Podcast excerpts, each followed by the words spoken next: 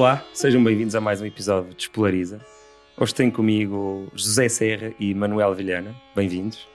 Obrigado convite. Uh, antes de conhecermos aqui quem são estas pessoas e o imbróglio em que estão metidos, uh, quero agradecer aos novos mecenas: Matilde Camacho, Maria João Silva, Manuel Peleteiro, José Silva, Nuno Santos, Cristian Marques, Maria Mihalchuk, Helena Falé, José Sousa Soares e Nicole Ferreira.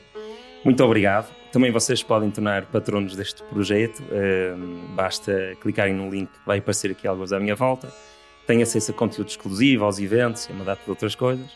Se não tiverem para aí virados, um like, um comentário, uma partilha, isso ajuda a tudo. Por isso, hoje chega de marketing, vamos aqui aos nossos convidados. Então, José Serra é Angel Investor, empreendedor, anfitrião do podcast Beat Talk e cofundador do Silveira Tech, que é o assunto de hoje, é Silveira Tech. E Manuel Vilhana, cofundador e atual diretor do Silveira Tech. Um, o Despolariza normalmente começa pela lotaria genética e social, conhecer um bocadinho o, o background das pessoas. Por isso, se calhar começamos aqui pelo José. Uh, queres contar um bocadinho da tua história, como é que a tua vida começou, a tua vida profissional e como é que te levou a, a seres investidor e cofundador do Silveira Tech? Bom, a minha vida profissional começou no, no jornalismo, é, no jornalismo especializado na área das tecnologias. Portanto, a determinada altura criei uma editora uh, uma editora especializada em revistas e publicações, uh, no fundo, de, dessas áreas tecnológicas.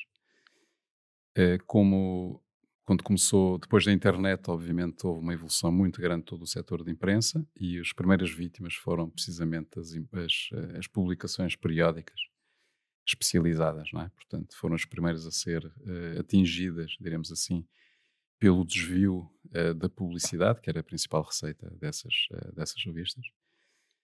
Portanto, a editora acabou por ir à falência, não falência formal, mas acabou por, por se encerrar, não é? portanto, não tinha viabilidade económica.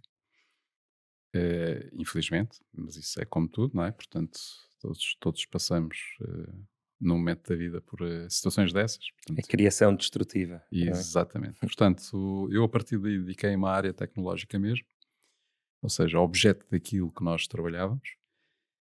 E passei a ficar à frente de uma empresa que é o Licip, de que, da qual, eh, a qual já tinha dado o um nome e, portanto, tinha, seguia, seguia a sua evolução. E, e, foi nessa, foi a partir daí que, que, se começou a desenhar, sem ter um plano pré-definido, mas se começou a desenhar aquilo que seria uh, o caminho que nós trilhámos. Portanto, definimos um, uma estratégia há cinco anos, portanto, começámos a executar essa estratégia. E dentro dessa estratégia fazia par, parte uh, uma crença muito particular de que, pá, que nós não podemos depender só do negócio. E começámos a investir em negócios que eram adjacentes ao serviço que prestava, uh, prestava e que presta ao Licip. a partir daí começaram a desenvolver-se um conjunto de empresas tecnológicas eh, que eram complementares em termos de serviços e eram sempre participadas pela, pela e, e, e, que tinha sempre uh, promotores próprios, não é? Portanto, que eram sócios maioritários e que avançavam com o projeto. Estamos a falar de uh, 2009, uhum. o início desse processo. O Tocha faz parte desse projeto? O Tocha acaba por entrar, o Tocha nessa altura ainda andava a estudar, não é? Uhum é, é bastante mais novo do que eu, como é natural. Uh, o Tocha é meu filho, não sei se sabes. Ah, não fazia a mínima. Ok, pronto. parece eu não me preparo para este podcast. Ok. Estou a brincar, foquei-me aqui no, no Silveira Tech. Certo. Uh, o Tocha começa com, a trabalhar em suporte, em suporte técnico dentro da Olicip. Portanto, foi, foi onde ele começou em termos do seu trabalho profissional. Tinha uma cunha também. Eu tinha uma cunha, mas também trabalhava muito e ganhava pouco. Uh, e ganhava e trabalhava em part-time no meio dos estudos, portanto, para ganhar experiência profissional. E pronto, e a partir daí nós começámos a investir em algumas empresas, depois começámos a investir em empresas de produto. E às tantas uh, percebemos que, que, as coisas não deviam estar todas juntas e que devíamos separar o, o tipo de, de, atividade e criamos a Licipway. A Licipway, sim, essa é um investidor é uma empresa que investe em negócios e em startups, ou seja, nós não investimos só em startups. As startups que investimos são startups sempre em fase inicial, projeto. Já, já investimos uh, em pessoas que nos apresentaram uma ideia, portanto, e tomámos a decisão de investimento mesmo sem ver um PowerPoint. A uh, ideia e equipa? Sobretudo a equipa, nesse caso, não é? Ou seja, uhum. é, pá, posso, posso dizer claramente, sem, sem problema nenhum, estou, estou a dar o exemplo da Xermi. A Xermi nós investimos uh, no Miguel ele ainda não tinha avançado com o projeto, ele ainda estava, ainda estava no outro projeto, ainda estava na Zumato na altura. Portanto, ainda estava só a pensar o que é que havia, o que é, tinha aquela ideia concreta na cabeça e tinha um projeto já bem estruturado, de facto. E, e nós tomamos a decisão numa reunião, não é? Uh, de resto, uh, também estamos interessados no tipo de, de projetos, uh, estamos interessados em projetos mais diversificados, nas áreas mais diversificadas. Aqui um vizinho teu avançou com, uma, com um projeto de, de produção de insetos, portanto, em Lessa, portanto, e nós investimos nessa empresa, ou seja, estamos desde empresas tecnológicas ligadas... É o Vasco? É o Vasco. Ah, conheço perfeitamente. Sim. Ok, pronto, ótimo. Uh, somos, fomos o primeiro investidor do, da Tecmo Foods, portanto, do Vasco. Tecno Foods? Tecmo Foods. Uh, e, portanto, não somos. A única, a única regra que nós temos é não investimos em empresas concorrentes. Portanto, porque nós temos uma comunidade, uma comunidade forte de, de, de founders, que tem um. Pá, que se entreajudam imenso. Cada um tem os seus conhecimentos, tem a sua experiência, tem o seu, o seu background e, obviamente, partilhando isso com os outros é uma ajuda extraordinária. Portanto, hum. e, e, acho que essa é a grande força que o Licipoi tem, é precisamente isso. Essa rede que nós conseguimos criar de empreendedores, que tem uma grande apetência de partilhar ideias, partilhar experiências, de colocar as suas dificuldades para os outros darem dicas de como é que poderão ultrapassá-las, etc. É? Uhum. Então, em 2010, o, foi esse fundo que investiu no Cerdeira Home for Creativity e foi aí que começaram a ir para aquela zona? Não, não foi assim. Não? A Cerdeira aparece em paralelo com isto tudo. Uh, nós já estamos na Cerdeira há mais de 30 anos. Portanto, é, repara, é, é, curioso porque as pessoas, e tal como a história, é reinventada e recriada a posteriori, né? portanto, e criam-se histórias muito interessantes de como é que foi e, e, como é que não foi. Na verdade, não foi nada assim, né? porque há sempre uma recriação da história.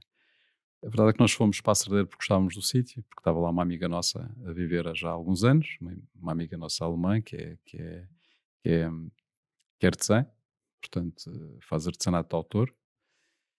E gostámos do sítio, ficámos por lá, depois às tantas comprámos uma ruína que, que nós próprios uh, reconstruímos, a família toda. Uh, o Tocha lá misturou muito cimento e acartou muito cimento. E, também e tinha uma cunha. Também tinha uma cunha para esse trabalho. É, pronto, tínhamos sempre a, tínhamos aquela máxima que é quem não trabalha não come, portanto, todos os filhos trabalhavam. Nós temos três. Portanto, e, e, e, foi isso que se passou. E depois, às tantas, foi-se desenhando pouco a pouco o projeto, primeiro com com uma, um evento que, que, se começou a fazer na Cerdeira uh, em 2006, que é um evento de Elementos à Solta, em que no fundo iam vários uh, artistas de todo o país e alguns de fora, convidados durante um fim de semana alargado, um fim de semana alargado, a exporem uh, no meio das ruínas o, o produto da sua, da sua criatividade. E, e depois, às tantas, nós percebemos que para uma aldeia sobreviver e poder ser viva, não bastava recuperar casas, não bastava ir lá de vez em quando, eh, tinha que ter eh, uma atividade económica, não é? Porque as atividades que eram eh, anteriores ao seu abandono não são replicáveis, não é? Já ninguém vai fazer agricultura no meio das pedras, como faziam os nossos antepassados há centenas de anos. Portanto, com enxada e boi.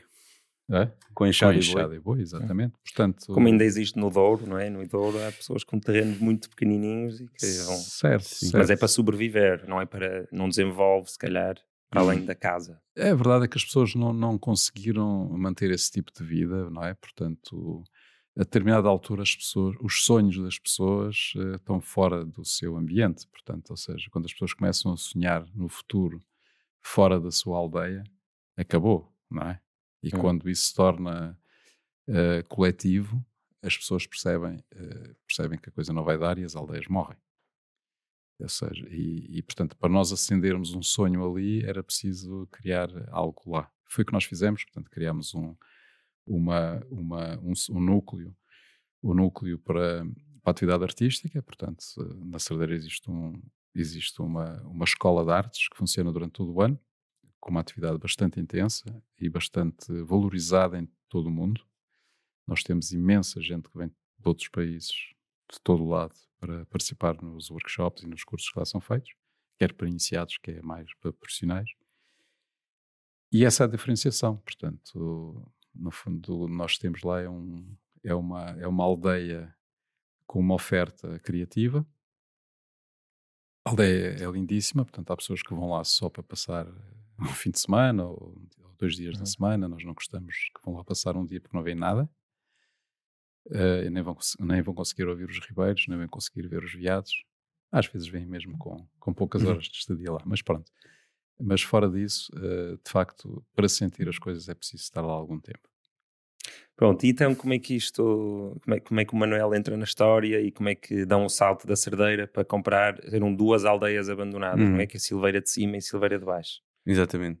Uh, eu comecei a namorar com a filha do Zé, a uhum. Catarina, uh, e entretanto, uh, em 2017, nós estávamos os dois a viver em Amsterdão e houve a oportunidade de voltar. Eu tinha um convite do Zé para vir integrar uma empresa do grupo que estava a começar, com um grande potencial.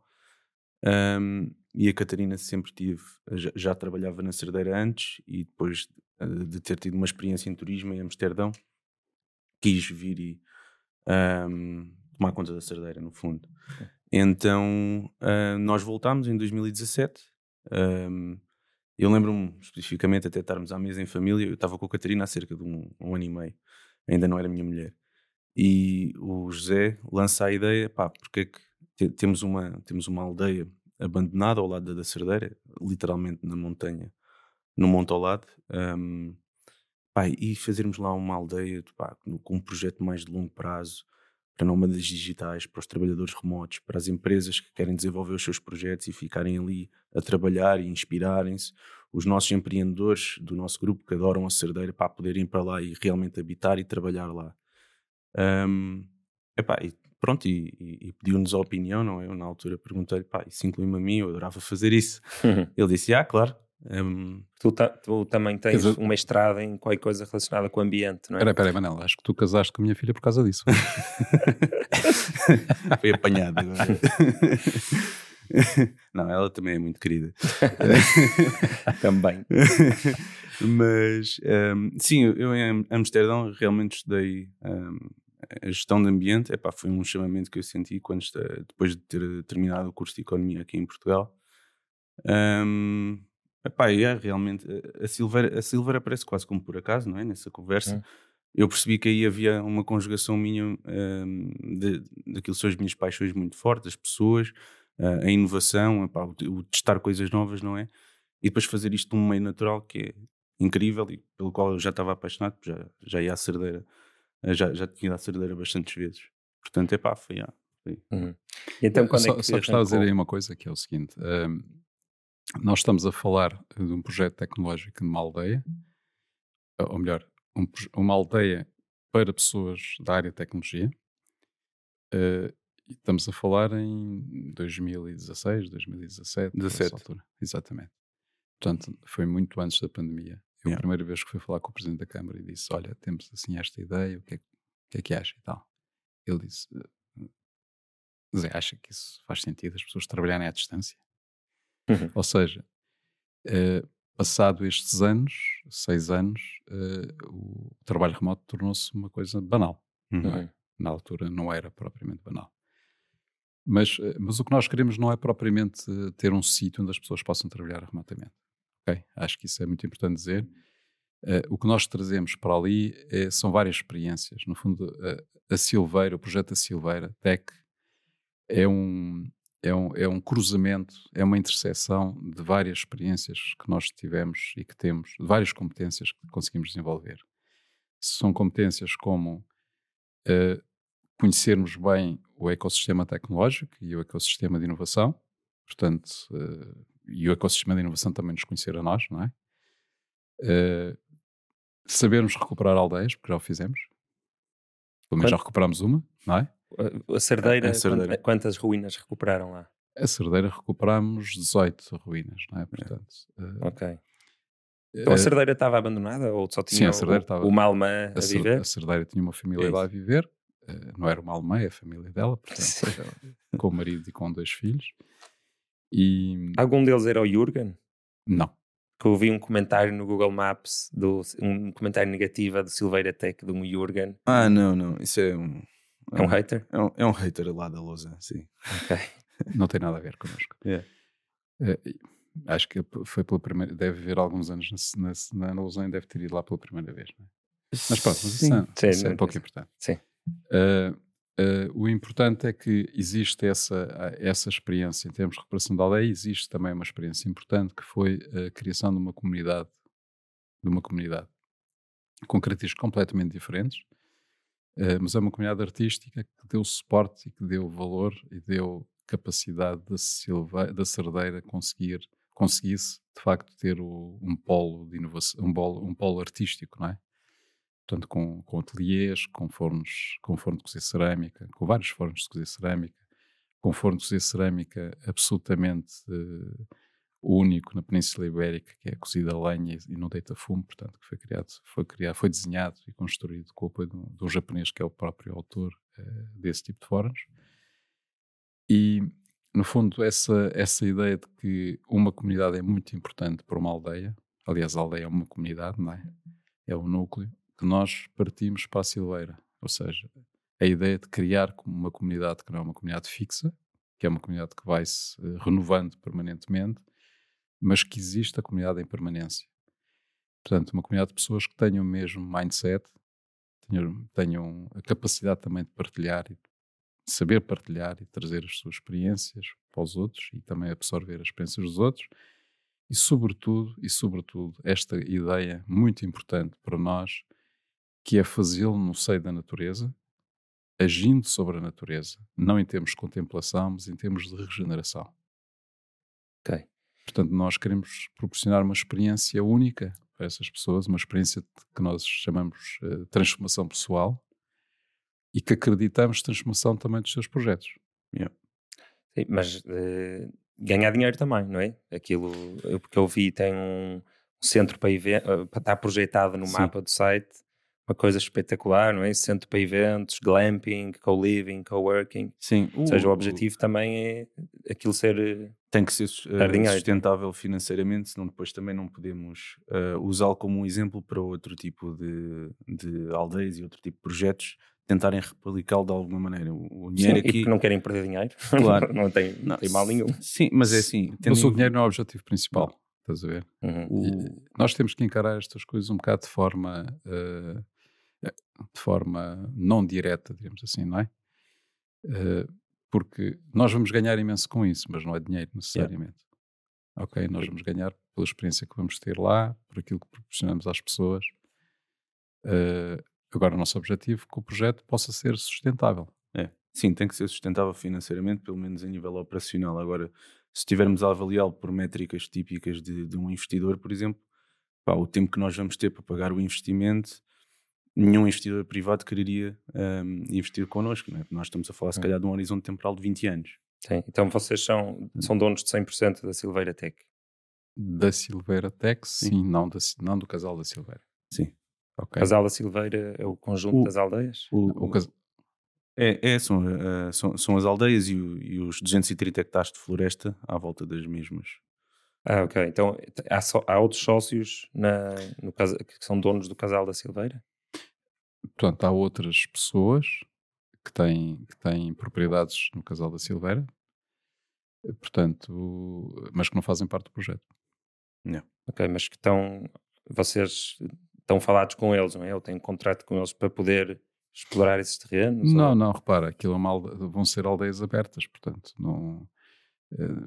Nós vamos fazer, tal como a Cerdeira é uma aldeia aberta, portanto, há Uhum. pessoas a viver lá. Portanto, a Cerdeira não é nossa. A Cerdeira, nós Ah, temos já percebi. Então vão fazer isto à volta, com os terrenos que vocês têm. Exatamente. E há outros terrenos pelo com as meio. propriedades que temos, é o que vamos fazer o projeto com as propriedades que temos, não é? Ok. Portanto, agora há outras pessoas lá e fazem daquilo que quiserem, não é? Sim.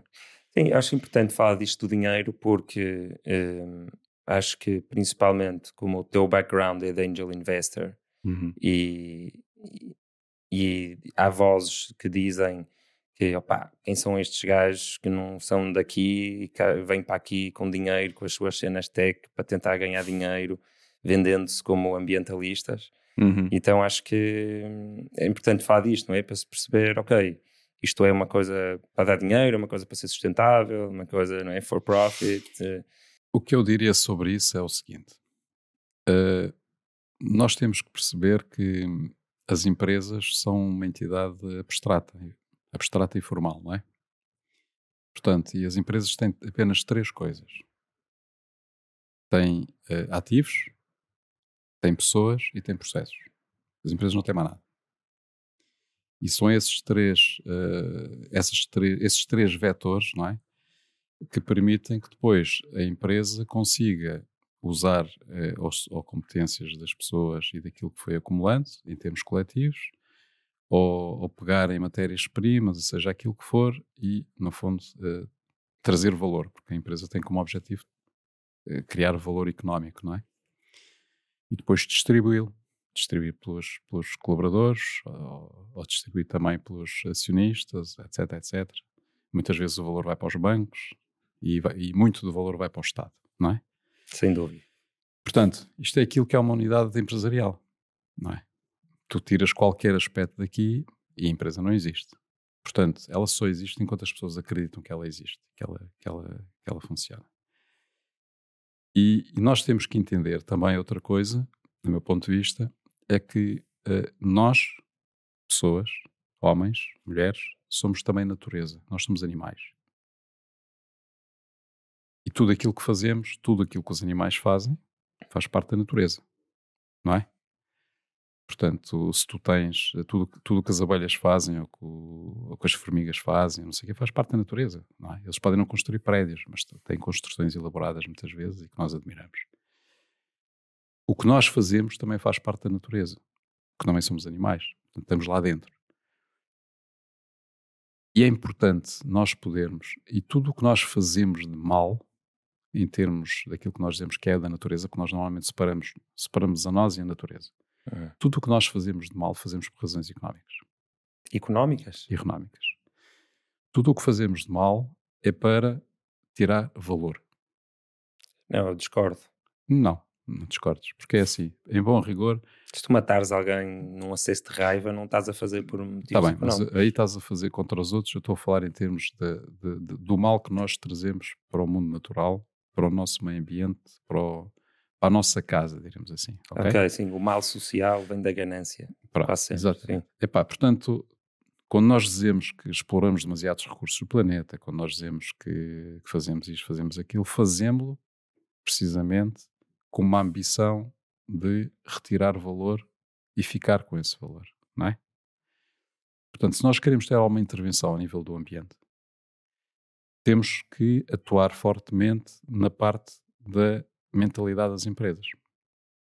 Ou daqueles três recursos que eu falei, que era, no fundo, ativos, Pessoas. pessoas Processos. e processos, o que nós podemos influenciar são as pessoas, que depois, por si- sua vez, vão influenciar tudo o resto da empresa. Portanto, o que nós queremos também fazer na Silveira é influenciar as pessoas. Porque se elas forem influenciadas para não ter uma ação predadora sobre o resto da natureza, sobre os outros seres da natureza, nós vamos melhorar as empresas, vamos melhorar o seu posicionamento, deixam de fazer greenwashing, ou seja, mostrar que são cools porque sim, e começam a fazer as coisas a sério, portanto, a pensar nos seus projetos de acordo com essas preocupações. E, sobretudo, se o fizermos com as gerações mais novas, com a malta que está a empreender, que é mais ativa, mais depressa conseguiríamos influenciar a nossa ação no, em torno daquilo que nós atuamos, não é? Todos, não é? Portanto, acho que isto é, é, é o investimento mais importante que nós fazemos na Silveira, é este. Uhum. É por isso que nós estamos a juntar lá as pessoas que são empreendedoras, que são inovadoras e queremos influenciá-los com todos os projetos de regeneração que vão acontecer lá. E o, e o projeto não é lucrativo a curto prazo, portanto, nós pretendemos que seja, já dissemos, que seja sustentável, precisamente por isso, porque a ação que vai ter que ser feita sobre a, natureza, não é? o investimento que vai ter que ser feito é gigantesco. Yeah. E mesmo aí nós temos que provar uma coisa, que é possível atuar sobre a natureza e ser sustentável economicamente. Porque yeah. se nós não conseguimos provar isso, ninguém vai investir. Yeah. Ninguém vai investir noutros sítios para tentar Exatamente. fazer o, o equivalente. Exatamente. Nós queremos mudar um bocadinho também o, para, uh, o paradigma da gestão de, das florestas e dos recursos do meio ambiente em Portugal. Em Portugal é muito, uh, a gestão das florestas é aquele eucalipto vale X euros. E é isso, não é? Então, se as pessoas puderem olhar para a floresta e verem lá uma multiplicidade de rendimentos que esses rendimentos também aumentam a resiliência dessa própria floresta, a, a, a, saúde dessa floresta, aumentam a biodiversidade da mesma. Ou seja, podem retirar rendimento e estarem a fazer o bem por essa mesma floresta. Então, nós podemos realmente ter aqui uma, uma mudança a nível do país, pelo menos dos atores privados, na maneira como eles gerem os seus terrenos, não é? Hum. E aqui na Silveira nós vamos investir muito dinheiro em puxar um pouco para lá essa fronteira para perceber o que é que é possível testar e depois então tentar escalar isso para outros projetos na, na região e, na, e, no resto do país. E é por isso também um bocado nós dizemos que o, o, esforço de investimento vai ser gigante, porque nós vamos testar coisas que nós não sabemos se vão resultar. Não é? Uhum.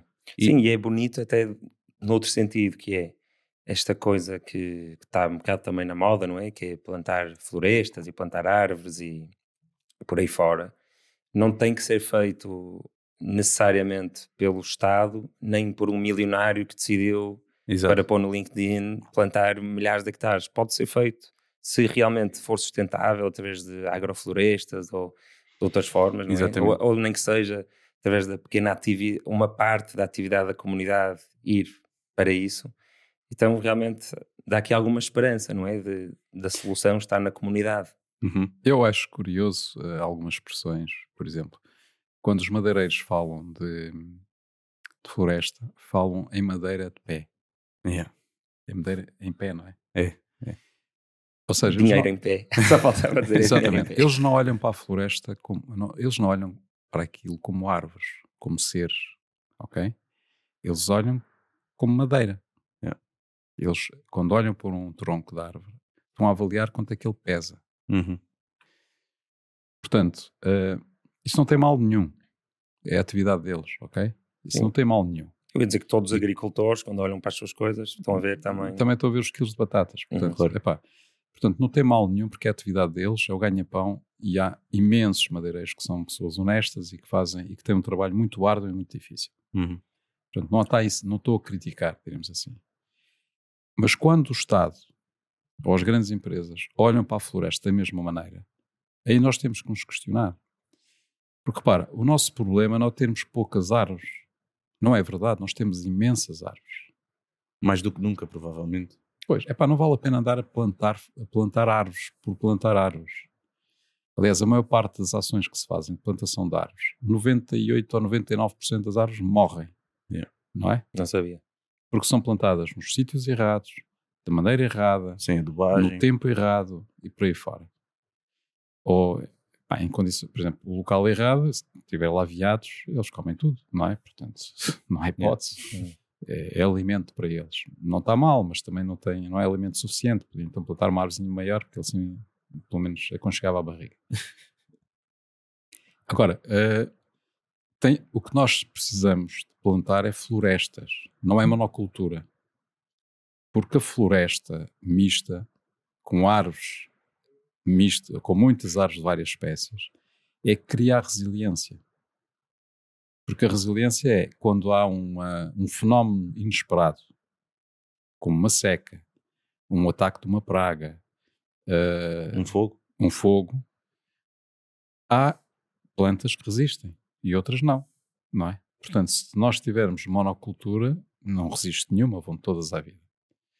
Não é? Se nós tivermos plantas diversificadas, elas vão criar todo um ecossistema muito complexo, em que junta não só árvores, como também junta arbustos, uh, uh, outro tipo de plantas, fungos, micro-organismos, etc. Uhum. isso sim vai criar a resiliência da floresta. Portanto, as nossas florestas não são resilientes porque são, não são florestas, são plantações de madeira. Uhum. E vocês compraram, no fundo, uma grande plantação de pinheiros, certo? Sim, tem, tem, muitos pinheiros, também tem eucaliptos. Uh, e, tem muitas, algumas, e muitas acácias. Muitas acácias, sim, uhum. demasiadas. Que é uma espécie invasora, já agora, para quem não sabe. Uh, muito pior do que o eucalipto. Uh, epá, mas também temos lá bolsas incríveis de castanheiros, temos lá um carvalhal fantástico, nós chamamos aquilo o templo. Uh, portanto, também tem lá muita beleza natural espalhada pelo uhum. meio. Mas sim, é, é diminuta relativamente ao que é a área de, de pinhal e eucaliptal. Uhum. E ouvi-te a dizer, acho eu, no, no vosso Instagram, que a vossa ideia era uh, o que se faz para tentar regenerar estas uhum. florestas, que é cortar alguns pinheiros seletivamente uhum. e ir plantando outras árvores no meio, Sim. No sentido de criar mais biodiversidade, eventualmente mais camadas até com arbustos e... É, exatamente. Isso é uma fora. das técnicas, não é? Uh, uhum. Vamos aplicar bastantes. Por exemplo, temos lá uma zona onde experimentámos criar terraços um, e onde vamos plantar uma agrofloresta uh, sintrópica Uh, vamos, vamos testar vários, vários tipos de, de, de, de, estratégias em diferentes pontos do terreno, tendo em conta aquilo que o terreno nos diz, não é? Naquele sítio, o melhor, como é uma encosta muito, muito inclinada e é um pinhal, o melhor é ir abatendo seletivamente os pinheiros e ir a pouco e pouco um, substituindo-os por, por outras espécies autóctones. Estás a falar da encosta que foi cortada. Estou a falar da encosta que levou ali com, com um corte raso, é. sim. Se Agora. calhar é um bom momento para irmos aí para o, para o Google Earth, para o Google Earth. e mostrarem Ok, então, que, é que então, estamos a falar. Só para terem uma ideia, aqui este, temos o casal da Silveira Azul, portanto, a Vila da Lousã é aqui já agora, sobe-se por esta estradinha. Uhum. Temos aqui o casal da Silveira Azul, são, isto são cerca de 230 hectares, ok? Podes fazer mais zoom? Posso, sim senhor. E depois, tal como eu tinha dito, aqui a Cerdeira é aqui, então, e no monte ao lado temos aqui a Silveira, a Silveira de baixo.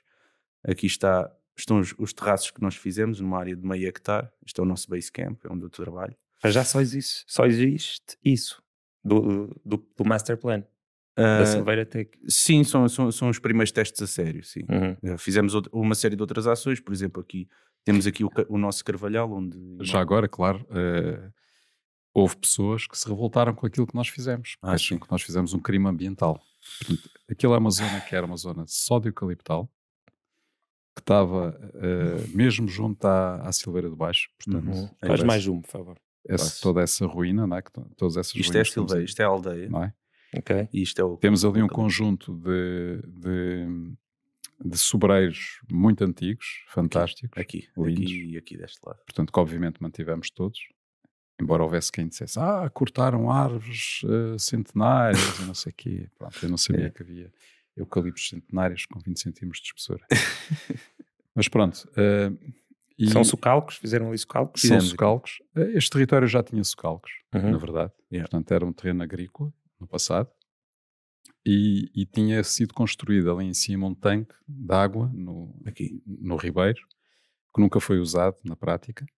Aliás, nunca chegou a ser acabado, é um tanque bastante grande que nós vamos uh, recuperar. Já temos uh, licença da Agência Portuguesa do Ambiente para recuperá-lo e vamos fazê-lo porque ele também vai ajudar uh, toda a floresta sintrópica que nós vamos ter aqui a sobreviver e a desenvolver-se. É? Uhum. Desculpa estar a interromper. Havia aí alguma capela? Essa é a tal fonte ah. de água junto à capela? Não, não, não, não, não tem nada a ver. Isso é mais okay. para baixo. Já, já, okay, okay. já falamos sobre isso. Se tu quiseres. Portanto, ou seja, Uh, o que se passa na Silveira e em todo o território da Silveira é que durante anos isto esteve a saque e abandonado. Portanto, hum. se estivesse só abandonado, não era mal, porque hoje teríamos lá uma floresta bastante interessante. Yeah. O problema é que esteve a saque. Portanto, em 2013 já tinham sido cortados 50 hectares de floresta. Dos 230. Mas não há 230 de floresta. O pois. problema é esse. É que há muitas zonas onde não há floresta. Exatamente. Portanto, com os, com os 30 hectares que agora se pretende cortar, nós deixamos praticamente ter floresta. Mas essa floresta tinha sido plantada com, para o efeito de criar madeira ou não?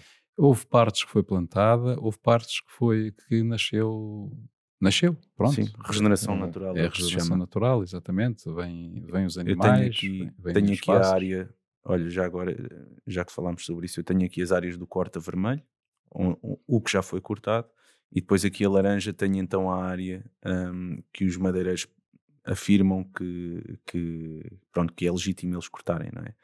Portanto, isto aqui, com isto e isto tudo, isto é quase metade da isto é praticamente metade da floresta do. do, Ah, do agora vale, a pena referir que toda esta área que está aqui, ao- lado, Uhum, esta zona aqui, que uhum. parece escuro, Uhum. foi foi toda cortada em 2013. e que agora é um acacial brutal E agora são acácias, É. que, pronto, não é? Mas qual é o mal, algum mal eh, categórico da cássias? É uma planta, eu sei que é uma espécie invasora que não deixa hum, grande espaço para outras coisas crescerem. não deixa espaço nenhum para outras coisas crescerem. É esse o principal problema. Crescem muitos rebentos, fazem sombra no solo, asfixiam completamente o solo por qualquer outro organismo e depois puf, só, eh, saltam. São muito, muito difíceis de controlar porque cortas um tronco, aparecem dois, é quase uma hidra. Uhum. Então, tipo, por exemplo, se quiseres eliminar uma acácia, há quem diga que a melhor maneira é o descasco, ou seja, descascas a, a casca da acácia e esperas 3 anos. Só que cada acácia produz milhares de sementes. E, e cada semente da acácia sobrevive mais 100 anos. Então ganharam o jogo da evolução. Yeah, Exatamente. Mas o que, eu tava, o que eu queria dizer com isto é não existe, um, não existe nenhum mal moral numa planta ser assim, não é? O, Não, o único não. problema para vocês ou para quem quer regenerar a floresta é que torna-se mais difícil, mas isto sempre existiu, sempre existiram espécies. Sim, Sim, repara, nós nem- não encaramos as acácias como inimigo. Uhum. Nós, inclusive, estamos, a- vamos experimentar e já estamos a experimentar estratégias de usá-las para nos ajudar a regenerar, porque a acácia cresce rápido, produz muita biomassa, portanto, e, e cortada e, Triturada. e triturada eh, ajuda a criar solo, Exatamente. não é? Portanto, nós, a acácia não é inimigo, todas as plantas têm, têm razão de existir e, portanto, nós não, não dizemos, ah, eucalipto, ah, acácia. Não, epá, são plantas, só que têm, são bem-vindas eh, no meio de, de um ecossistema variado, não é? Uhum. Agora, quando tens só um acacial, não serve nada. Então os vídeos que nós temos visto nos últimos dias são da zona a vermelho ali de cima? Uh, sim, o vídeo em particular que eu se calhar posso mostrar um, de, de- deles a efetuarem o corte são, são a fazer o, o corte raso daquele, eucalipto, da- daquele pinhal ali em cima. Isto fica a quantos metros da, do, daquele escalo? Em linha reta, uns 150.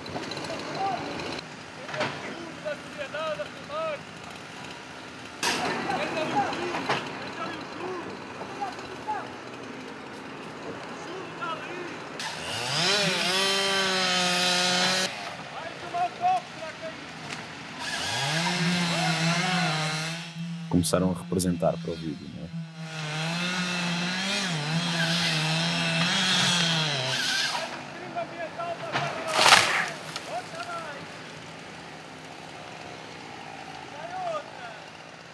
Ok, depois as pessoas podem ver mais no, no Sim, Silveira Tech. No é? nosso Instagram. Mas então Sim. vamos, eh, vamos eh, falar isto cronologicamente. Eles apareceram a começar a cortar em setembro, não foi? Fim de setembro? Sim, então pronto, olha, eu se calhar posso contar essa história, Sim. que, que fui eu o primeiro que dei com eles. Eu estava aqui a trabalhar no nosso base camp, pá, e comecei a ouvir muita maquinaria. Isto foi 27 de setembro, uma quarta-feira, e até liguei para o Zé, porque parecia-me que aquilo poderia vir da Cerdeira. Liguei para, o- para o José e perguntei-lhe, olha, vocês estão a fazer alguma coisa lá em termos da floresta na Cerdeira? E ele, não, não estamos.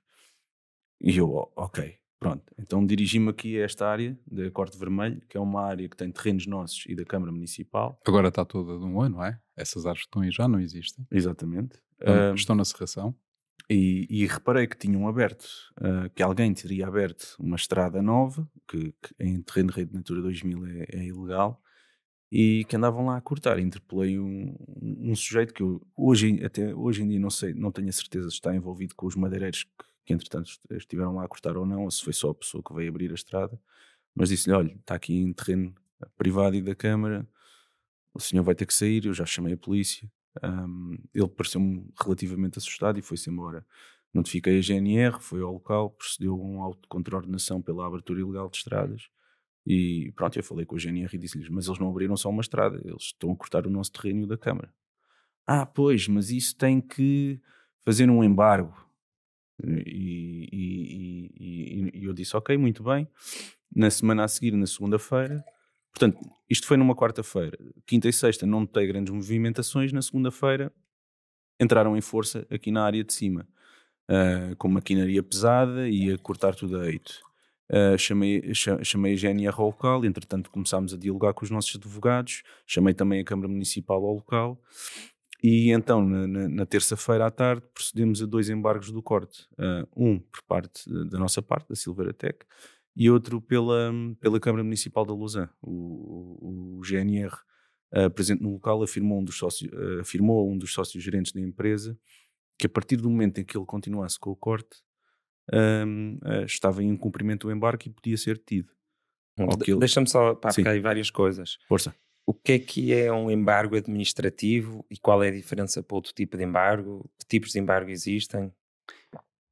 Enfim, eh, o embargo, ehm, isto é, é, uma, é uma curiosidade e acho que as pessoas devem saber disto.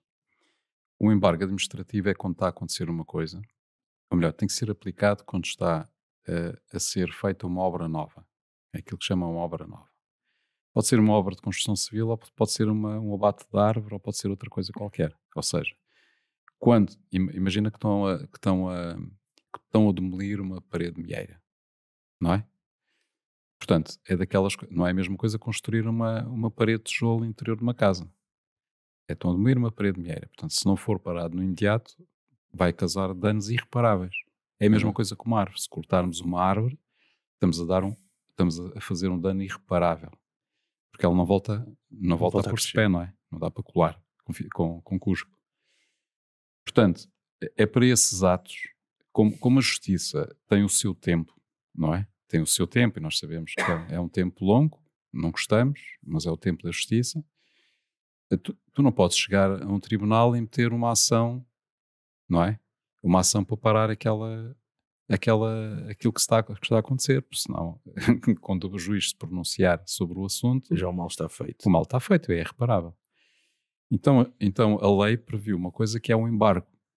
O embargo faz-se com a presença da polícia e com um documento, não é? E é um, é um embargo escrito, portanto, que a polícia fica com esse documento, etc. E é, e é feito, é, é notificada a outra parte que pode assinar esse embargo, ou pode recusar-se a assinar, mas se recusar a assinar tem que haver testemunhas que, que digam que ele se recusou a assinar e que foi, que foi, foi avisado.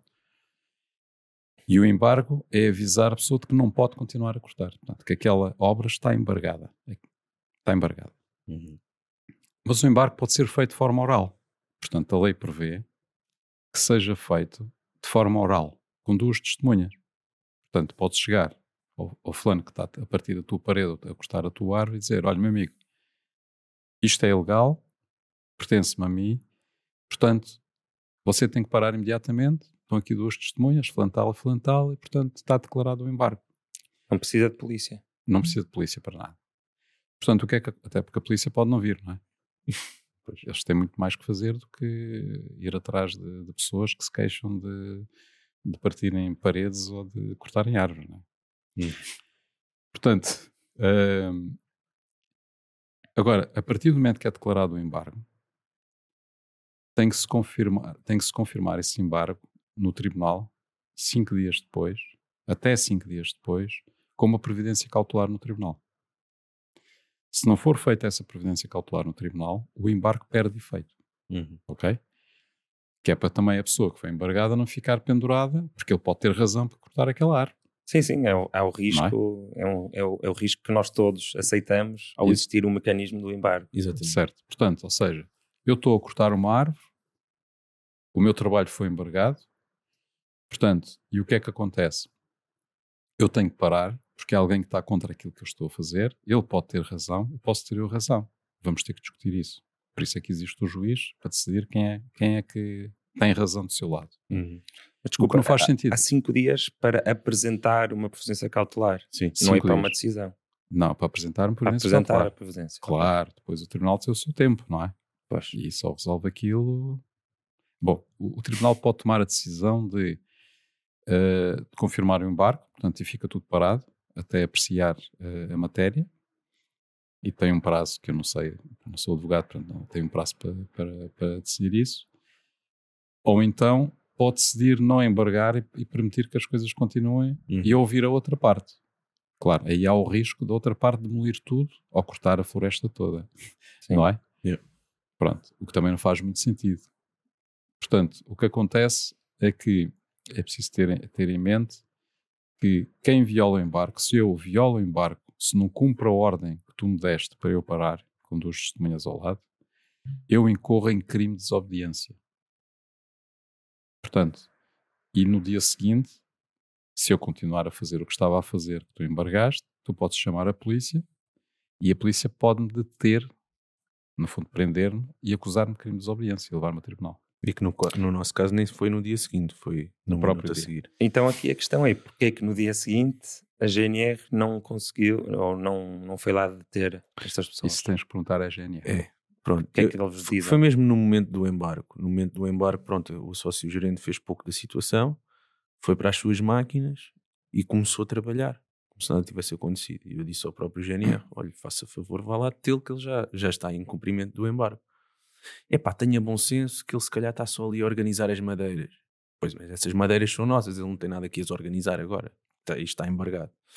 Pronto, e foi, foi assim essa no- o nosso diálogo com a GNR. No dia a seguir eles continuaram a incumprir. Nós chamámos a GNR ao local, notific- eh, notificaram-nos, mas não, não os detiveram. E foi assim sucessivamente e, e começaram-nos a dizer, não, não, nós só podemos deter ah, os madeireiros caso haja uma ordem do tribunal. Mas se é assim, então para que é que serve um embargo? Pois. Não é? Eu acho que este, este é o cerne deste episódio do Despolariza e, é- e foi por isso que eu também vos quis convidar, que é Uhum. o espírito da lei, não é? O espírito filosófico, se quisermos, que está por trás do embargo e da providência cautelar, Uhum. é precisamente esta que o José estava a dizer, que é, existem casos em que há alguma coisa que se tu não parares de acontecer, podem, pode acontecer um dano irreversível ou algo ou muito mal para ti, ou muito mal para a sociedade, ou, é? Ou uma morte de um, de um ser vivo, que- é uma árvore por acaso também é, Uhum. e, e o espírito da lei, não é?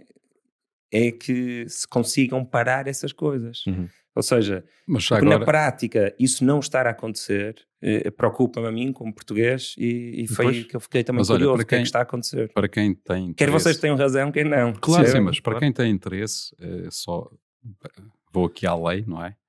Estamos a falar do Código do Processo Civil.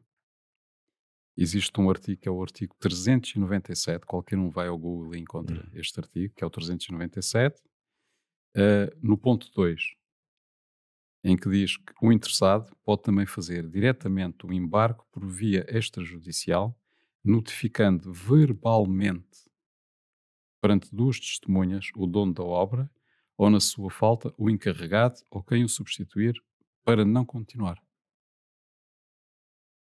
Portanto, a lei é muito clara, Uhum. porque às tantas houve gente importante que veio dizer que, que o embargo oral não existe. Existe, existe. Está na lei. E tem que ser cumprida. E o tribunal, agora que já passaram os cinco dias, o que é que disse? O tribunal, nós já submetemos a previdência cautelar, como nos cabia, Uhum.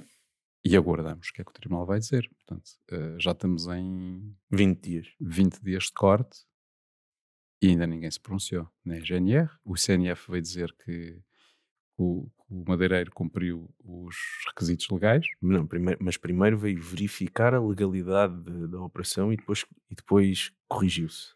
Exatamente. Mas a, a- a verificação da legalidade da operação para o ICNF foi ver que o manifesto de corte que o madeireiro apresentou, ou melhor, o que ele estava a fazer no terreno correspondia ao manifesto de corte que ele apresentou. Yeah. Nada mais. Ou seja, não há verificação da legalidade propriamente dita, ou melhor, da legitimidade, da legitimidade que a pessoa tem para fazer aquele ato. Mas se calhar convém aqui referir que um manifesto de corte é um, é um documento meramente descritivo. Tu podes ir ao, tu próprio podes ir ao, declarativo. declarativo. Podes ir ao site do ICNF e emitir um manifesto de corte. Dizes só a área que vais cortar e descarregas esse documento. E era esse documento que, que os madeireiros tinham sempre com eles e que mostravam às autoridades todas como pá, nós podemos estar aqui. Portanto, tu próprio, se fores uma empresa de exploração de madeira, se calhar podes fazer o exercício de emitir um manifesto de corte para, para o Parque Natural de Monsanto. Uhum. Sim, mas imagina, o ICNF, eh, para além de não é, olhar para esse documento, também em relação a isto de ser uma, da- de uma zona especial de conservação ou da rede Uhum. 2000, Natura 2000, Sim. eh, eu li isto no público, Uhum. Os valores naturais que levaram à classificação da Zona Especial de Conservação da Serra Lousã não contemplam os povoamentos especificamente plantados para corte final, como se verifica no caso em presença, e, o auto, e depois fala do auto notícia que eles levantaram por causa da abertura dos caminhos. Ou seja, eu acho que eles efetivamente, o trabalho que eles estão a fazer é perceber se dá para cortar ou não aquelas árvores, mas eles não sabem nem, nem têm nada a ver, pelos vistos, com de quem é a propriedade. Exatamente. Não, é? não estão a controlar a propriedade. Por isso mesmo é que eles não poderiam vir a público dizer que está verificada a legalidade da operação. O que eles poderiam dizer era que os procedimentos que o ICNF requer para o, para o corte foram seguidos, mais nada. Agora, se há ali alguma contraordenação por invasão de propriedade ou não, já não cabe ao ICNF avaliar. Depois deviam ter que estar acrescentado isso. Claro, fora, cai fora das suas competências. Sim, mas... Eh, por acaso, desta vez, o ICNF não disse outra coisa que disse em 2021. em 2021, quando houve um clamor popular na Lausanne pelo corte, uh, pelo corte raso. Posso uh, mostrar aqui a área no mapa? É pelo corte raso que foi feito no do outro, lado, do outro lado da montanha, não é? isto tudo aqui. Se caso tu virares, vê-se de frente e é. Portanto, uh, Desculpa, esse, quando foi disso, o, o ICNF foi mais uh, elucidativo. Disse que, que os cortes uh, de floresta até são, são positivos para a natureza, porque ajudam a, a maior biodiversidade. Pois bem, uh, o ICNF tem toda a razão. Estes cortes que foram feitos ajudaram uma biodiversidade fantástica, porque agora só temos acácias. yeah. O que está a arrebentar, ainda o, o, panorama hoje em dia ainda é este, é, ainda é este panorama desolador de, de, terra à vista, sem dúvida nenhuma, que não é, por si só não seria um problema se aquilo tivesse sido intervencionado com plantação de árvores autóctonas uhum. ou mesmo pinheiros que fosse, não é? Agora, com as chuvadas que houve hoje, por exemplo, na, na, em, que, em que caíram 3 milímetros de. Estavam a dar cair 3 milímetros de precipitação. 3 centímetros de precipitação, aliás, não é? Já, já, já não me lembro bem, mas é uma, é uma enormidade. Hoje eh, eu, eu dormi na, na Cerdeira, aquilo era um dilúvio de água. Yeah, um é? vendaval. Portanto, eu imagino o que é que aconteceu àquelas terras, não é? Erosão. É erosão claro. total. Portanto, ou seja, eh, essa é uma das coisas que, que nós propomos, é quando há corte, seja plantado. E que, e que 25% da área cortada tenha que ser plantada com árvores diversas, ou seja, haver diversificação, com árvores autóctones. Ou seja, então, em Portugal, mas uh, falando aqui mas da repara, indústria... tu, tu disseste da proteção, área, área protegida. Hum. Então, se nós temos uma área protegida para já, como, como, a, como a Silveira está abandonada, ninguém plantou árvores para corte. Isso é mentira. Exato. Então, como é que apareceu o Binhal assim, só, só com. Nós temos um carvalhal por baixo da, da, da, da, da Silveira de Baixo, fantástico, que também ninguém plantou. É. Ok? Foi plantado pelos javalis. Uh, que gostam de bolotas e depois descarregaram ali as bolotas que, que encontraram meio fantástico para crescer, ok? Portanto, mas eu admito que algumas pessoas possam ter em tempos plantado árvores, não é? Sem uhum. dúvida, por isso é que nós temos tufos disto, tufos daquilo. Mas não, não há nenhum cuidado daquilo, portanto, ou seja, nós temos, aquilo é um território que foi devastado por incêndios, foi devastado por, por montes, por cortes, etc, etc. Quem lá foi à Silveira viu mesmo nesta, durante esta confusão toda de cortes e não sei o quê, madeireiros e pessoas e não sei quantos, está sempre a haver viados a influência que tem a inexistência de floresta para os veados é brutal. Uhum. Ou seja, nós estamos a, estamos a falar, não é só cortar as árvores, é destruir todo o ecossistema. Não é? Sim, sim, o facto de ter sido plantado ou não não muda o estado presente daquilo. Claro, claro agora, agora, repara, uh, o que está em cima da mesa não são os madeireiros. Não são, os, não são eles que fazem as regras, não é? Eles fazem o que, o que conseguem fazer. Obviamente tentam aproveitar ao máximo as possibilidades e oportunidades que têm, não é? Portanto, uh, o, o, que está em causa é os processos que existem para defender a floresta. Não há processos eficazes para o defender. Portanto, o ICNF não se pode apenas uh, encostar uh, na cadeira e dizer temos estas áreas protegidas, temos estas rede, a rede Natura, etc, etc. Tem que ter ferramentas eficazes para controlar o que é que acontece no terreno. Sim, ou no mínimo uma coordenação mais próxima com a GNR, ou a polícia, ou o Ministério... É, pá, terem processos Sim. definidos. Se há uma infração, ou suspeita de uma infração. É que pode não haver infração. Nós já vamos falar sobre este caso concreto. Uhum. O que é que aconteceu. Mas pode não haver infração. Mas nesse caso, ou pelo menos o infrator pode não ter até consciência que está a cometer uma infração. Uh, o que acontece é que tem que haver mecanismos de intervenção que sejam eficazes, que possam parar as coisas antes que seja tarde demais. Por isso, nós apresentámos uma queixa à União Europeia. Porque a Rede Natura é uma iniciativa da União Europeia, tem investimento da União Europeia na proteção da espécie, dos territórios, etc.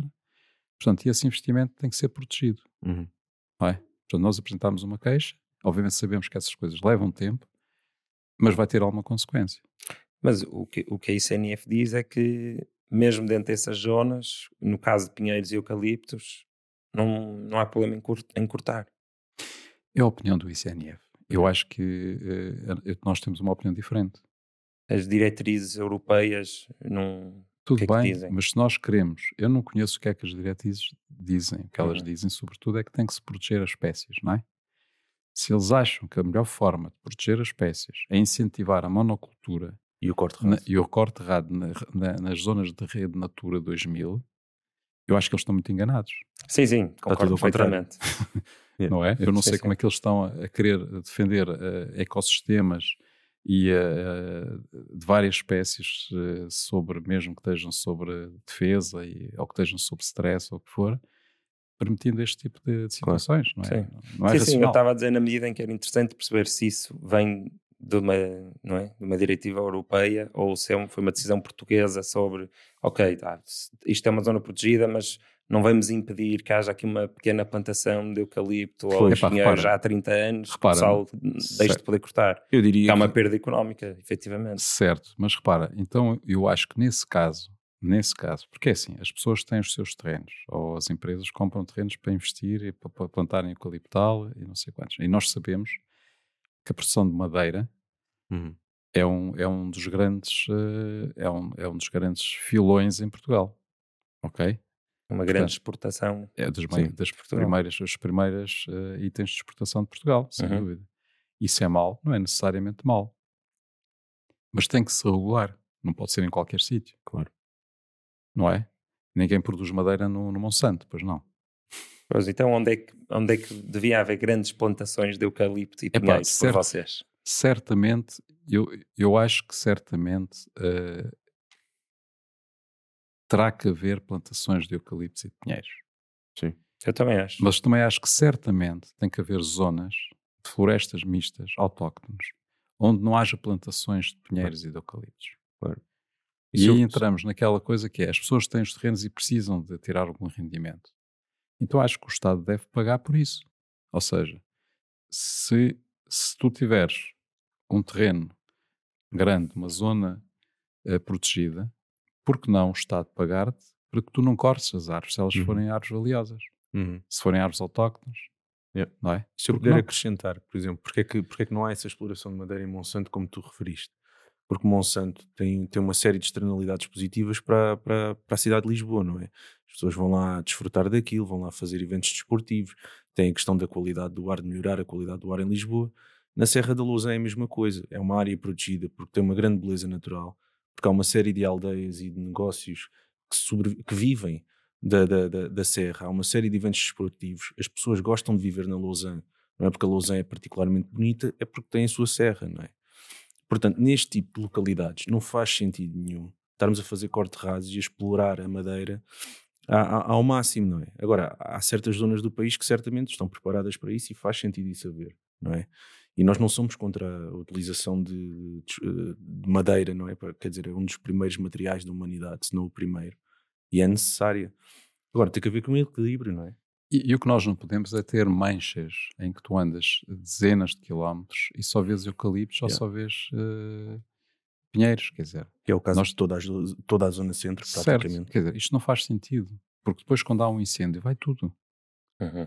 Ou seja, uhum. nós temos que perceber se queremos defender andamos sempre, ai Jesus, ai Jesus, cá outra vez um, um verão de incêndios. Uhum. Ai, as temperaturas vão subir, lá vêm os incêndios. E depois vem toda a gente para a televisão dizer pá, que tem que se fazer isto, tem que se fazer aquilo, pá, pá, pá, pá, pá, pá, pá, pá, até ao outono. Depois toda a gente esquece o que é que era preciso fazer para voltar-se a falar no, no Um ano clássico. seguinte. É a mesma história das cheias, não é? Portanto, eh, temos conversas cíclicas. Se calhar é bom para, para os órgãos de comunicação social, mas só por aí, não é? E depois nós alimentarmos a, nossa imaginação e as nossas conversas. Não funciona assim. Portanto, ou seja, tem que haver uma estratégia para a floresta que não permita essa continuidade de monocultura de floresta, que tenha, ter, tenha que ter manchas diferentes de floresta, não é? Para a tornar mais resiliente. Porque é assim que acontece em casos como o de Pedrógão. Que andam 200 km num, num, num único Uhum. incêndio, não é? Vamos então aqui à defesa de- da empresa. Eles dizem que eh, disseram ao público por e-mail que mostraram à GNR os, os documentos que legitimam o corte. Imagino que tenha sido o tal documento O manifesto de corte. manifesto de corte, Sim. declarativo. Ehm, mas mostraram também, supostamente, segundo eles, a compra da madeira a privados Uhum. e uma escritura de compra e venda em que a Câmara da Lousa vendeu, em maio de 1933, o casal da Silveira. Uhum. Vocês já viram estes documentos? Sim. Eh, eh, vimos alguns dos documentos, sim. Eh, o que nós pudemos já apurar, e já falámos com, com a empresa em causa, já tivemos a falar com eles, e eles apresentaram-nos, deram-nos conhecimento do contrato que têm da compra da madeira. Portanto, o que a empresa diz é que comprou madeira a, uma outra, a um outro madeireiro, Ok. que é a CMP, Comércio de Madeira de Poiares, pertence a um senhor que é o Paulo António Jorge, que lhes terá vendido eh, os tais 30 hectares de floresta para eles cortarem. Uhum. Mas não vendeu o terreno, vendeu o direito à madeira? Vendeu a madeira só. Madeira. Ele, não, portanto, não, não é proprietário desses terrenos, portanto, vendeu o corte da madeira. Vendeu a tal, eh, eh, a tal madeira em pé. Uhum. ok? Portanto, este, esta empresa madeireira, que eu repito, a CMP Comércio de Madeiras de Poiares, eh, já tinha cortado. Aliás, eu volto antes, eu vou à escritura de 1933.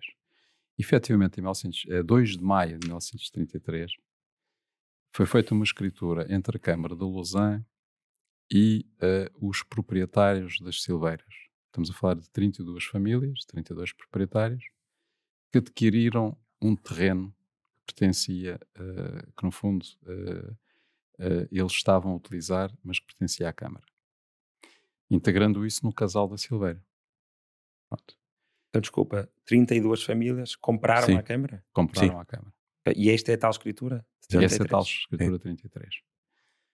Portanto, hum, o que é que acontece? Isso significa, isso apenas significa aquilo que todos já sabiam, portanto não é, não é novidade nenhuma, que havia, que havia particulares que detinham eh, coletivamente uma área grande do casal da Silveira.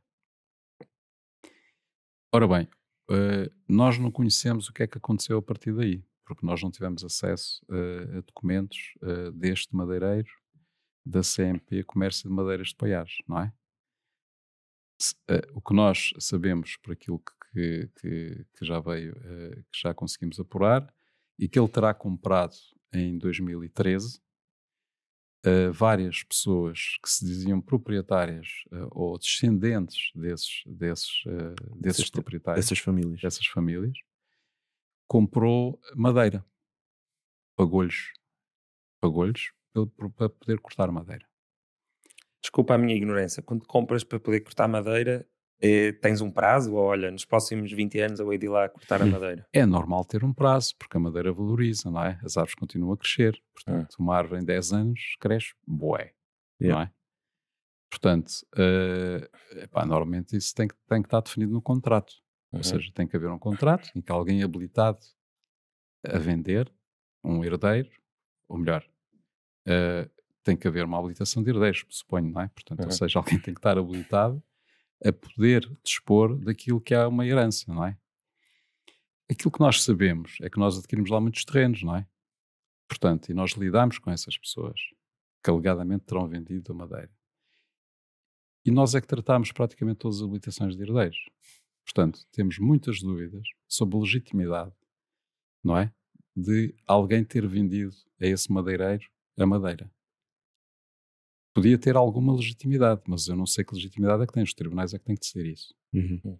Mas se você, não basta vocês, todos estes terrenos, na escritura, ambos terem assinado a frase livre de ónus e encargos para vos proteger? Certo. Não, não basta.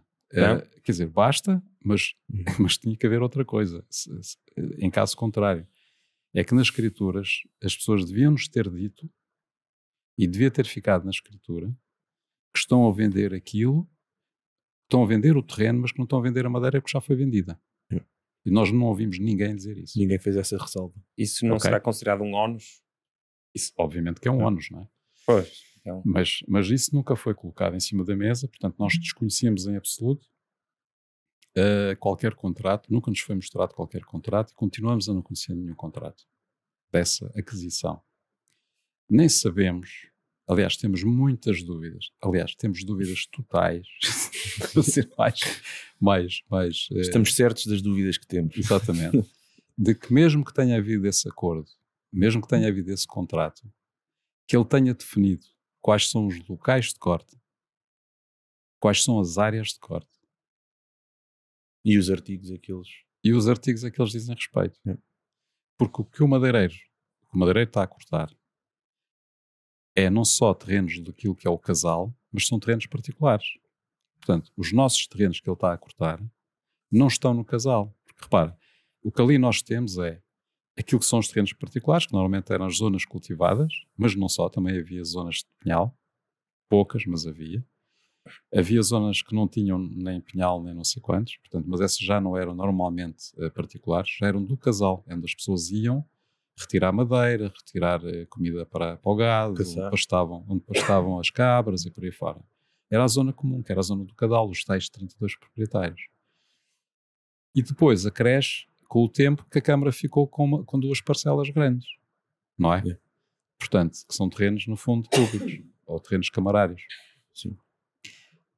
Agora, portanto, se não houve, se não há definição exata do que é que se vai cortar, onde é que se vai cortar, é, é, é o que me apetecer, não é?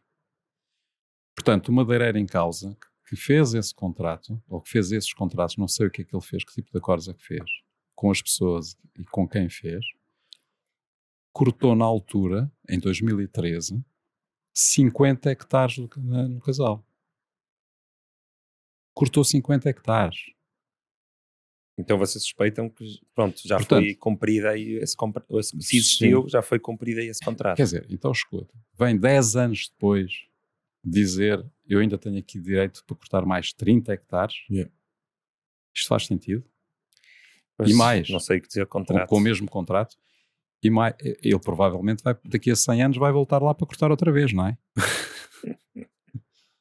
Nós não estamos cá para ver, nem ele, mas se calhar ele, vende, ele já vendeu o direito de corte a terceiros. Portanto, mas porquê é que não foi ele cortar diretamente? Esse JMP. É, CMP. CMP. CMP. Sim. Porquê é que ele não foi cortar diretamente? Ele é porquê, é que ele, porquê é que ele andou, por aquilo que nós nos têm contado, a contactar vários madeireiros para lhes vender o direito de corte? não é? Depois vender o direito de corte para eles irem lá cortar por ele. Porque se calhar já tinha cortado ou já não tinha esse direito. É pá, é? se calhar.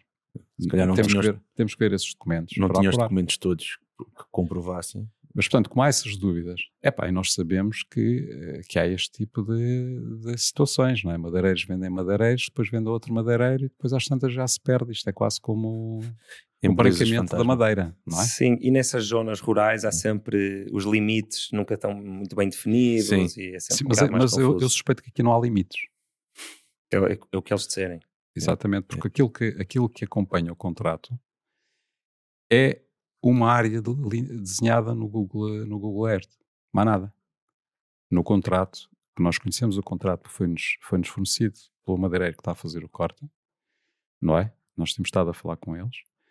Portanto, uh, aquilo que nos foi fornecido foi um contrato simples e com um anexo para a definição do que é que é para cortar, não fala em áreas, não fala em Não. artigos, não fala em nada. Não fala em artigos rústicos, não fala em nada. Tem um Google, um Google Earth desenhado com aquelas, com aquelas áreas. Com, na com linhas a régua e esquadro. Linhas retas. Sim. Portanto, epá, eu acho que está, as coisas. Repara, eh, o madeireiro que está a cortar diz que eu não tenho culpa.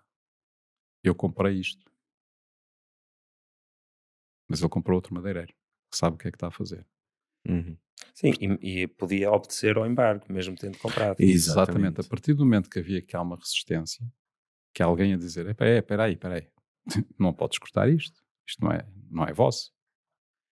Ele devia ter um bocado de bom senso, parar e Dialogar. discutir o assunto, Uhum. não é? Mas isso não foi feito. Sim, mas a lei nem era preciso ele ter essa decisão. Exatamente. A lei supostamente devia impedir Yeah. que ele continuasse. Pronto, mas Exatamente. se calhar ele conhece melhor a lei do que nós, que não É. impede. Vocês têm um bocado de receio de, no meio disto tudo, e, e estando ali a fazer um projeto tão ambicioso, hum, não ficarem em muito bons lençóis com a GNR, que é sempre importante nestas coisas. Epá, e nós fomos levados a isso pela própria GNR, portanto, não foi, não foi bem uma escolha que nós fizemos. Ah, mas sim, claro que é uma pena, Pois. temos pena que isso seja assim, não é? Claro. Pois, porque eu, eu sei, por causa do Douro e de, outros Uhum. sítios. Não, provavelmente isso vai acontecer, é óbvio, não é? Portanto, também há muitas pessoas a avisar-nos, Uhum. Pois, para termos cuidado. imagino. não é? E há pessoas a avisar-nos por causa dos madeireiros. A verdade é que as pessoas têm medo. Eh, as pessoas na serra não atuam porque têm medo. E vocês em algum momento pensaram juntar as pessoas ali deitadas, Não, não, nunca pensámos nisso. porque eles são perigosos. Não, não é porque eles sejam perigosos, é porque, independentemente de tudo, eh, eu, eu, eu conheço, já os conheço e não acho que sejam perigosos. Mas, independentemente de tudo, não, não vamos incentivar as pessoas a atos que possam provocar acidentes. Claro, é que depois nós não controlamos essas próprias pessoas também, não é? E pode haver alguém mais, mais solícito ou mais aventureiro que depois faça a asneira também, não é? Uhum. E Não, e pá, não, é, não é a nossa maneira de estar, não queremos, não queremos pôr ninguém em perigo, seja madeireiro, seja alguém que nos esteja a apoiar. Acreditamos que conseguimos resolver as coisas, pá, o, o apoio das pessoas tem sido extremamente importante para lev- levar a, a nossa história eh, tanto a, a autoridades competentes como à própria comunicação social. Epá, e é isso. E no que toca a te- ter uma ação no terreno, hum, pá, achamos que não é por aí o caminho. Uhum. E nós temos tido muitos apelos nas redes sociais, sobretudo, para ações de sabotagem das máquinas, Yeah. De estragar as máquinas, de cortar isto, de cortar Ideias. aquilo, Yeah. de destruir aquilo. Epá, nós não vamos fazer nada Não, disso. sempre nos recusamos a isso porque As pessoas estão a fazer o seu trabalho, Yeah. percebes? Eh, nós podemos não estar de acordo com eles e temos uma posição diferente. Eh, eles podem achar que estão legitimamente a fazer o que estão a fazer. Uhum. Não, é, não é isso que está em causa. O que está em causa é não haver mecanismos que, numa situação de conflito deste tipo, não consigam atuar de forma eficaz. Isto é que está em causa. Não é o madeireiro, são as autoridades. Sim, sim, é isso. É o, é o cerne da questão e é, e é parte preocupante. É estas, E repara, estas, são repara. estas falhas burocráticas e Yeah. falhas processuais do, Mas agora que repara, às vezes acontecem. nós temos o poder de fogo que conseguimos desencadear, não é? Nós Hum. pusemos o, Mediático? Pá, eh, basta ver, não é? Nós numa semana recolhemos todos, as, aliás, em quatro dias Yeah. recolhemos 7.500 assinaturas necessárias para levar isto ao Parlamento. Sim, e vieram ao melhor podcast de Portugal. Exatamente. Querem O- melhor? O segundo maior. O segundo melhor. Segundo melhor. Mas eh, agora imagina as pessoas que estão sozinhas.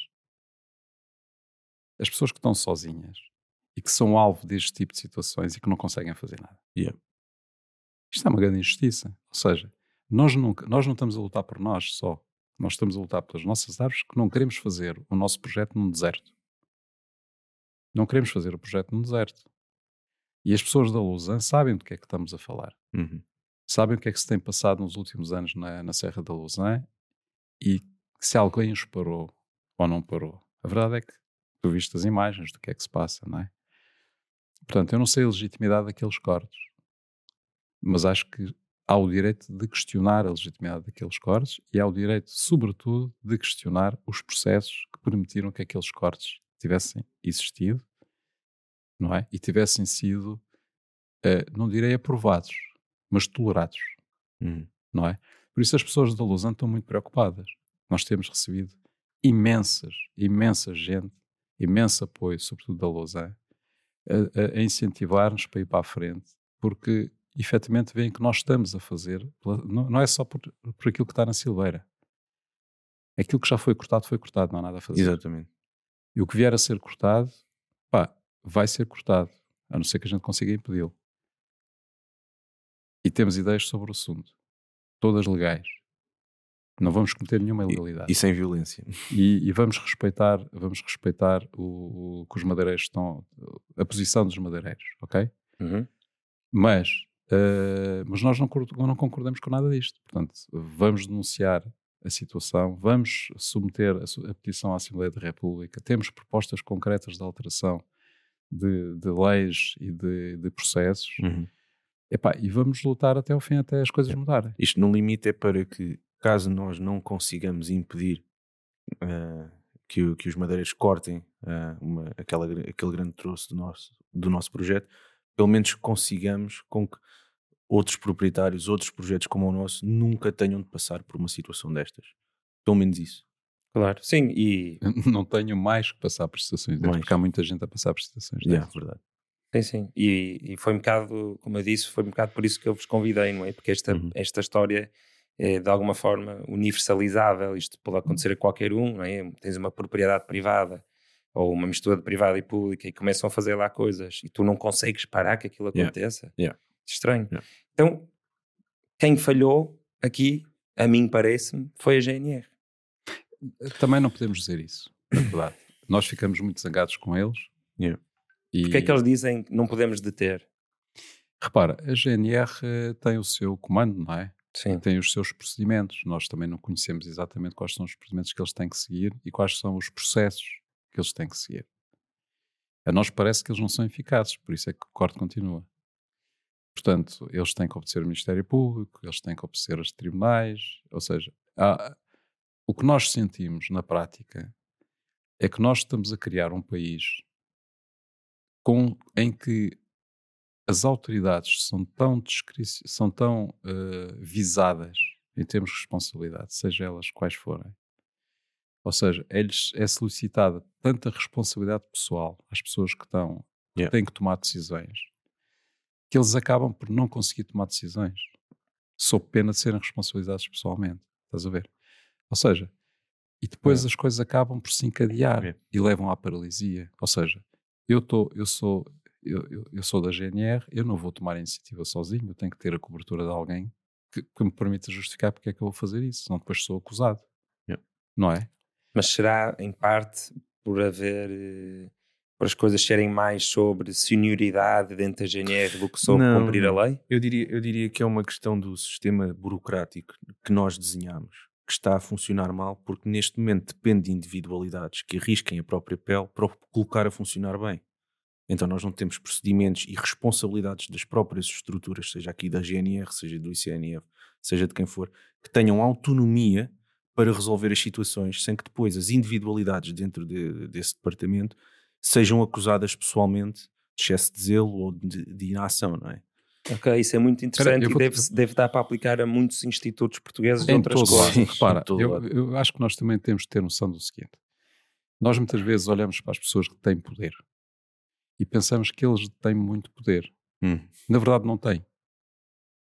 Porque hoje em dia, qualquer responsável político, antes de assinar seja que papel for e tomar seja que decisão for, vai submetê-la aos seus técnicos para avaliarem se aquela decisão deve ou não ser tomada. Uhum.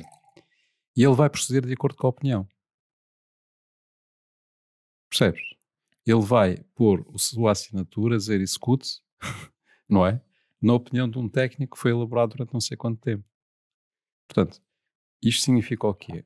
Que ele não vai ter capacidade de nenhuma decisão autónoma. Nós estamos a matar a autonomia de decisão. As pessoas não Hum. têm autonomia. E se não tens autonomia, também não tens responsabilidade. Quando tu desresponsabilizas as pessoas, tu retiras a autonomia. Uhum. Portanto, e, e- o sistema que nós estamos a criar leva a uma burocracia tal que nós acabamos por paralisar o sistema. Ele acaba por uh, atingir o auge da sua incompetência. Yeah. Não funciona. Uhum. Não protege os direitos dos cidadãos porque, porque não, não, não funciona. Porque há tanta. Olha, eu vou dar um exemplo uh, que não tem nada a ver com isto. Um exemplo da área da medicina. Portanto, alguém tem uma doença, vai ao médico, são feitos todos os diagnósticos, é apurado qual é a causa, Hum. qual é a doença, portanto é feito um diagnóstico e de acordo com esse diagnóstico, não é? Tu tens um programa de tratamento Protocolo. que se chama protocolo médico, não é? Portanto, e o médico vai seguir aquele protocolo. Claro. Mesmo que, ele ache, mesmo que ele ache que aquilo não vai ser eficaz para aquela situação em concreto, ele vai seguir o protocolo.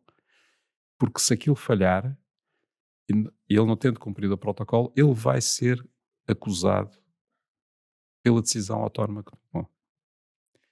Não é? Sim, há Agora- muito medo nos médicos. Agora, se ele seguir o protocolo, ninguém lhe faz nada. Uhum. Mesmo que isso resulte na morte do doente. Mesmo que isso resulte na morte do doente. Mas, Sim, eh, aí nenhum- já é um- nenhum- não é preciso ir tão longe, mas sim, Sim, mas não- mas- prejudique. em princípio, nenhum médico vai tomar uma decisão sabendo que vai, vai chegar a esse Uhum. ponto, não é? Uhum. Ah. Mas eu quando estava a dizer o que falhou é a GNR, não estava a falar de nenhum agente específico, não é? Claro, ou claro. nenhuma dessas pessoas. O que estava a dizer é ou há aí algum mecanismo interno que nós não conhecemos de, no caso de desobediência, de embargo, se tu precisares de ir fazer uma detenção, tens de ter uma autorização do tribunal. Não sei se Hum. vocês sabem se isto é o caso ou não. Ou então é mesmo uma coisa deste género de ah, eu não posso fazer uma coisa destas sem perguntar ou se a pessoa mais sénior dentro da GNR e a pessoa mais sénior Escuta, eu posso te garantir, eh, não está em causa a GNR. Eu acho que todo o poder em Portugal, em todas as instâncias, acompanharam esta situação. Uhum. Eu tenho a certeza disso. Eu tenho certeza do que estou a dizer, ok? Eh, desde governo por aí abaixo, toda- houve várias pessoas envolvidas e que acompanharam a situação de perto. A verdade é que não foi tomada nenhuma decisão. Portanto, não, é- não é a GNR. A GNR é aquilo que está mais próximo de nós e as Uhum. pessoas acabam por criticar a GNR. Nós próprios criticamos a GNR, se calhar, em alguns momentos, fomos injustos. Mas, efetivamente, é todo o sistema que nós, nós montamos. E que leva, é e- e medo pior- de tomar decisões. medo de tomar decisões. E, portanto, o que leva, medo, não é só medo. É, é tu tomas uma decisão e vais ter que ser responsabilizado por ela. Provavelmente vais ser acusado de qualquer coisa, não é? Portanto, o sistema que criámos é um sistema que não funciona por isso.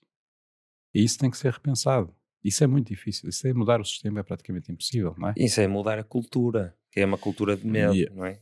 Nós, o telejornal é só sobre medo, o Covid foi sobre medo, a guerra é Claro. sobre medo. Hum. Nós vemos uma cultura de medo, por isso é muito difícil mudar. Mudar de medo para amor. Fazer as coisas mais por amor e menos por medo. É difícil. É, É. verdade.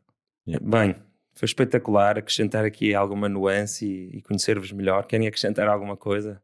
Se tenham esquecido ou gostariam de dizer? Continuem-nos a seguir na- nas nossas redes sociais, por favor, se ainda não o fizeram, leiam a nossa petição e assinem, que é para, apesar de já termos chegado ao, ao número limite das assinaturas, quantas mais tivermos, mais força demonstramos.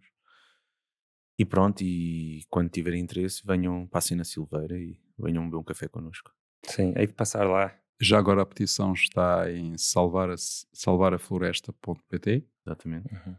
E nós vamos, eh, eh, mesmo depois de apresentar lá à Assembleia da República, ela vai continuar a recolher assinaturas, porque a lei permite-o. Portanto, o Uhum. que interessa é o número de assinaturas que ela tiver quando chegar a plenário da Assembleia, porque por lei ela vai chegar a plenário da Assembleia. Hum. E, portanto, epá, nós vamos continuar eh, a tomar as nossas decisões e a, e a fazer o que temos que fazer, porque, olha, caiu-nos este menino nos braços Yeah, yeah. e tivemos que assumir este protagonismo que não, não queríamos, portanto, de todo. Eh, mas pronto, já que nos aconteceu, vamos fazer eh, o possível para que não aconteça mais aos outros. E dar a, dar a volta a esta situação de uma maneira positiva, não é? Muito bem, obrigado por terem vindo. Obrigado. Obrigado, nós. Uh, quanto a vocês, não fujam já. Uh, se gostaram disto, partilhem com alguém ou deixem um like, uma subscrição. Se não, contemplem tornar-se mecenas para, para apoiar o projeto e deixem, deixem aqui uns comentários, umas, um hatezinho ou um levezinho aqui para, a Silveira Tech, que eu sei que vai ver das duas coisas. E até à próxima. Obrigado. Obrigado a todos. Muito interessante. Obrigado, Tomás.